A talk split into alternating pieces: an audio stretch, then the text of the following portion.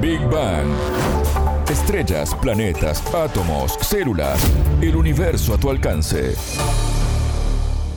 Bienvenidos a Big Bang, el programa de Sputnik. Alejandra Patrone los saluda desde Montevideo. Ya está con nosotros Anabela Aparicio. Anabela, ¿cómo estás? Bienvenida. Muy bien, Ale, muchas gracias. Hoy profundizaremos en los nuevos casos de hepatitis aguda en niños que se investigan en países de Europa, en Estados Unidos y Argentina, entre otras partes del mundo. En Big Bang. Temas, preguntas, expertos, para entender el cosmos, para entender la vida, para entender nuestro planeta.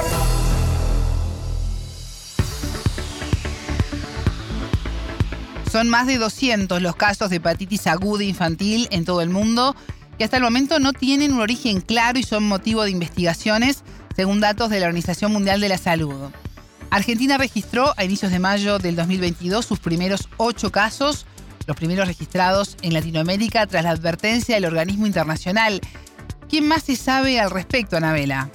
Precisamente consultamos eso a la infectóloga pediatra Gabriela Taponiar, secretaria del Comité de Infectología de la Sociedad Argentina de Pediatría, quien está trabajando el tema hoy de cerca junto a las autoridades de su país y a sus colegas que hoy atienden los casos que tú mencionabas. La experta nos decía lo siguiente. Esto es una alerta que a mediados de abril emitió la Organización Mundial de la Salud acerca de casos de hepatitis aguda grave que no tenían un origen claro y que el aumento, digamos, de estos casos se dio en los países del Reino Unido, después se extendió notificándose casos en Europa, eh, también en Estados Unidos y en nuestro país. El Ministerio de Salud el 27 de abril también emitió una alerta para notificar casos de pacientes que tengan hepatitis aguda y que la realidad es que eh, no tengan una causa conocida. En el caso, digamos, de, nuestro país, a la fecha se notificaron ocho casos que están en estudio. Los síntomas muchas veces comienza con dolor abdominal, astenia, eh, vómitos, puede haber finalmente cambio de coloración en las escleróticas, que eso se traduce como una coloración amarillenta en los ojos, y también un cambio en la coloración de la orina, que se eh, pone de un color más oscuro, que son expresiones de la, de la ictericia, ¿no? Obviamente, la medida que el paciente, este, la evolución del paciente puede encontrarse otros síntomas, ¿no? Pero bueno, esto es un cuadro que, digamos, también hay que ver la evolución de los pacientes. ¿Y cuál es la diferencia entre las hepatitis que conocemos tradicionalmente y estos nuevos casos? En realidad la infectóloga pediatra nos explicaba que no hay diferencias, sino que aquí el punto de investigación hoy es que su causa es desconocida, pero que esto también se daba previo a la pandemia. Lo primero que uno tiene que destacar es que habitualmente se producen casos de hepatitis aguda que no tienen una causa conocida. De hecho, la causa más común de hepatitis aguda es la causa desconocida, ¿sí?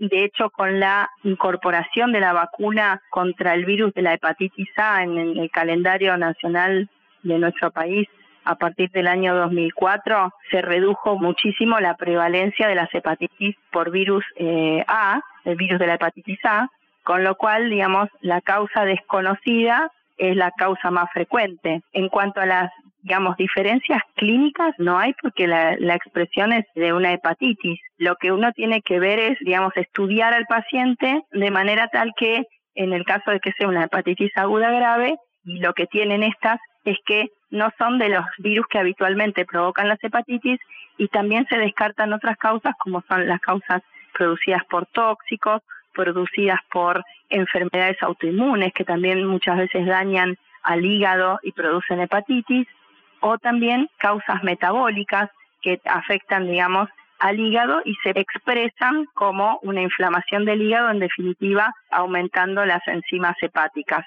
Entonces, la diferencia que tienen en estos casos es que hay que, digamos, estudiarlos porque en general uno no encuentra una causa clara, ¿sí? Y muchas veces quedan como de causa desconocida. Esta es la, la diferencia, digamos. En algunos casos se vio que está eh, eh, un adenovirus asociado, pero todavía hay que establecer bien cuál es la relación causal de estos adenovirus con estos casos, o si son una asociación, por ejemplo, y no realmente la verdadera, el, digamos, el verdadero agente etiológico que los está provocando. Son todas cosas que todavía se están e, evaluando. Bien, este adenovirus al que se refiere la infectóloga argentina es el denominado adenovirus F41, actualmente investigado por la Agencia de Seguridad Sanitaria del Reino Unido. Las autoridades británicas indicaron que el 70% de los niños infectados tienen un perro en su casa o tuvieron un contacto reciente con uno. Por lo tanto, se investiga un posible vínculo entre el origen de la enfermedad y el contacto con estos animales. Así es, Ale. De todas formas, las autoridades británicas también aclararon que esto se está investigando, que no hay nada confirmado. Es pronto todavía. Exactamente, pero podría ser una coincidencia también, más que una causante de esta enfermedad. Ahora, por lo tanto, resta aguardar por el trabajo y los hallazgos a los que puedan llegar los investigadores para ver si es una simple coincidencia o si efectivamente es una causa. Volviendo a Latinoamérica para entender bien qué es la hepatitis en términos generales y cómo afecta al organismo, Taponier nos explicó cuántos tipos hay y cómo puede manifestarse. Los virus que producen hepatitis son de distintas familias. Hay muchos virus que pueden producir hepatitis y se clasifican desde la A a la E, A, B, C, D, E, los virus que, producen hepatitis como una clasificación, aunque en realidad tienen distintas formas de transmisión, distintas vías de contagio, no es lo mismo la hepatitis A que la hepatitis B, por ejemplo, pero básicamente, digamos, que pueden dar hepatitis, se clasifican desde la A a la E y además hay otras familias que también pueden dar hepatitis, como los virus, por ejemplo, de la mononucleosis o el virus citomegalovirus, ¿sí? O los virus herpes que también pueden dar hepatitis. ¿Y en estos casos nuevos se detectó algún grupo etario más afectado? Sí, la infectóloga también nos brindó detalles al respecto. La Organización Mundial de la Salud, el alerta que emite es de niños entre un mes y 16 años, pero en realidad lo que se ve, digamos, es la afectación en edades inclusive más chicas, ¿no? Ese es, digamos, el, el grupo de afectación, inclusive por debajo de los 10 años. Eso es el grupo que uno, por lo menos en los casos que se han venido notificando, y como le digo, habrá que ver también qué va pasando, digamos, con la evolución de esto. Si realmente hay un aumento del número de casos, sí tiene que ver con la cantidad de casos que se veían inclusive antes de la pandemia y que quedaban de causa desconocida, por ejemplo, y si en algún momento esto se extiende a, a otro grupo etario, pero por ahora es esto. Ante todo este panorama y también para no alarmarnos como padres, ¿a qué debemos estar atentos con los niños? Hay una serie de consejos que nos brindó la infectóloga que también reafirmó cuáles son los síntomas eh, a tener en cuenta para encender las alertas al momento de recurrir a una consulta médica. La presencia de, de vómitos incoercibles, es decir, esos vómitos que no paran, la presencia de cansancio generalizado, que se llama astenia, dolor abdominal que no mejora y obviamente, como estábamos hablando, la coloración amarillenta de las mucosas, que es lo que expresa la ictericia, ¿no? Después de dos años de pandemia todos quedamos un poco atemorizados con cualquier patología, virus o afección nueva que aparece. Y el miedo al contagio lo tenemos latente, está allí. Sí, sin duda, sale, sin duda que estamos muy sensibles aún y por eso es oportuno también el mensaje de la infectóloga que de alguna forma nos aporta claridad con la información que nos brinda hasta el momento. Sí, tal cual, pero una duda inevitable es, ¿es contagioso esto? ¿Qué pasa si llegamos a tener un caso en nuestro, en nuestro hogar?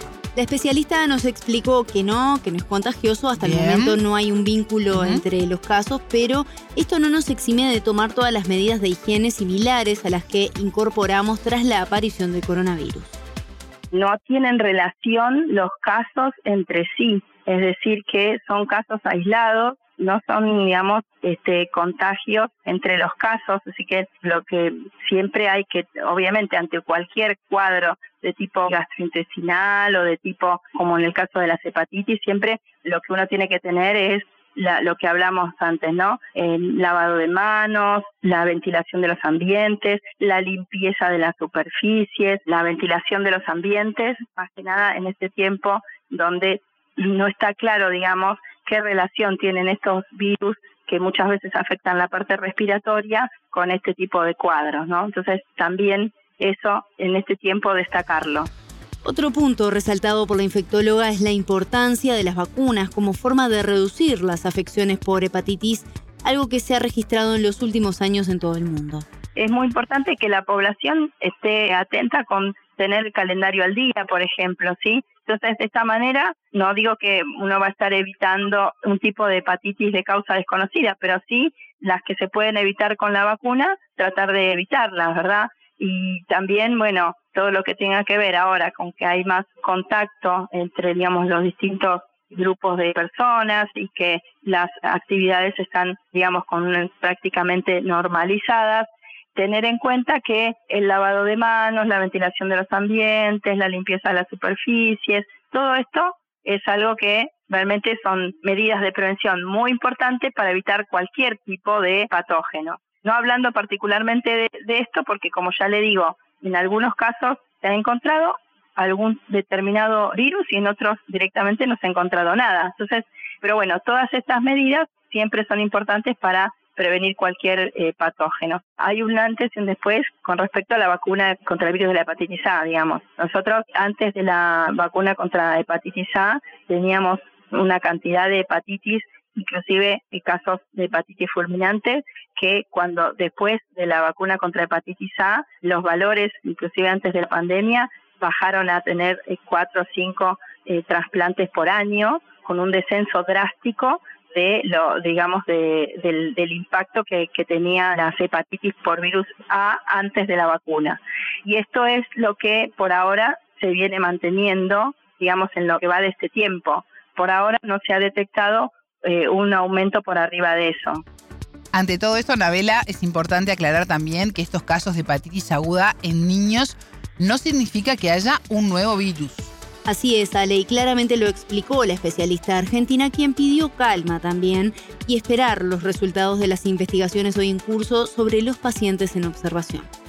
No es que hay un virus nuevo o algo, sino que se está estudiando qué puede estar provocando esto y lo que se está viendo es si realmente hay un aumento o son los casos que habitualmente venían sucediendo y que ahora quizás también con el aumento de la en lo que tiene que ver con la la salida de la de la pandemia y una vuelta a las actividades un poco más habituales particularmente hablando de, los chicos que habían tenido tiempos de cuarentena y que no iban al colegio, etcétera. Entonces, que ahora también haya un aumento de las patologías que habitualmente veíamos, ¿no? Entonces, bueno, hay que ver, determinar esto, si esto es realmente, hay un aumento en el número de los casos o son los casos que habitualmente se veían inclusive antes de la pandemia, por ejemplo. Hay como que llevar cierta tranquilidad para que, digamos, o sea, obviamente estar atentos ¿sí?